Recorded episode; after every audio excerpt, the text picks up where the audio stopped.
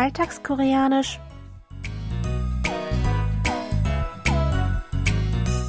Annyeonghaseyo, Jongin begrüßt Sie zu Alltagskoreanisch, diese Woche mit dem folgenden Ausschnitt aus der Fernsehserie Die Samgang WG.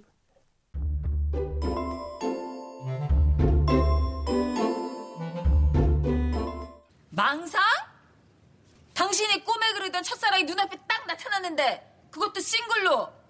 당신 첫사랑이랑 연결됐으면 이렇게 고집불통 스크루지 가장으로 안 살았을 거 아니에요. 당신은 원하지도 않는데 내가 억지로 결혼하자 그래서 이 비극이 탄생한 거잖아요. 내 말이 틀려요? Minje ist sich sicher, dass ihr Mann Tonghu nie über seine erste Liebe hinweggekommen ist und ihre langjährige Ehe nun in die Brüche geht, weil Minje ihn gegen seinen Willen dazu gezwungen hatte, sie zu heiraten. So will Minje nun alles wieder gut machen und Tonghu wieder mit der Liebe seines Lebens zusammenbringen.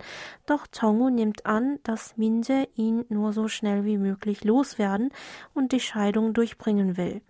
Minje ist fassungslos, dass er ihre guten Absichten völlig falsch interpretiert. Sie erklärt ihm also, was sie über ihre Ehe und sein unglückliches Leben denkt und fragt ihn empört und gereizt, 내 말이 틀려요? Ich wiederhole, 내 말이 틀려요?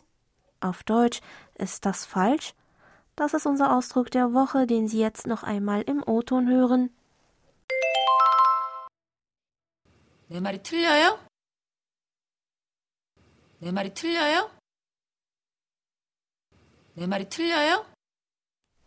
내 말이 틀려요?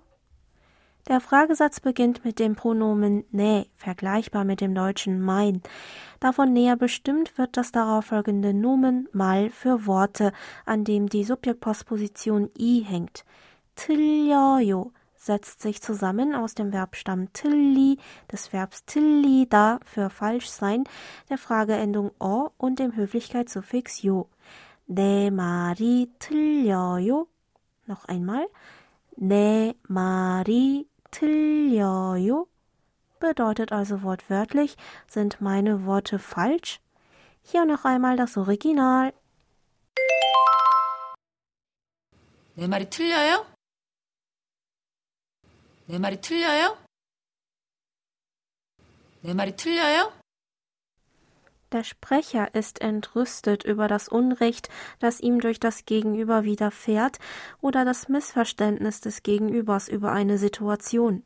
Er versucht ihm also zu erklären, was richtig ist und sucht gereizt mit unserem Ausdruck der Woche nach der Zustimmung des Gegenübers, ob seine Worte etwa nicht stimmen würden. In diesem Sinne könnte man den Ausdruck der Woche einfach mit ist das falsch oder liege ich falsch übersetzen. Für die nicht höfliche Variante lassen Sie einfach das Höflichkeitssuffix jo am Ende weg. De mari Da aber beide Formen ziemlich schroff klingen können, sollten Sie diese in einem formell höflichen Gespräch besser vermeiden. Hören Sie abschließend noch einmal in die ganze Originalszene rein.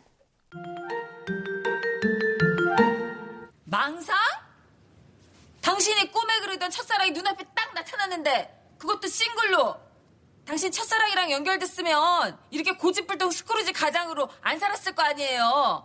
당신은 원하지도 않는데 내가 억지로 결혼하자 그래서 이 비극이 탄생한 거잖아요. 내 말이 틀려요?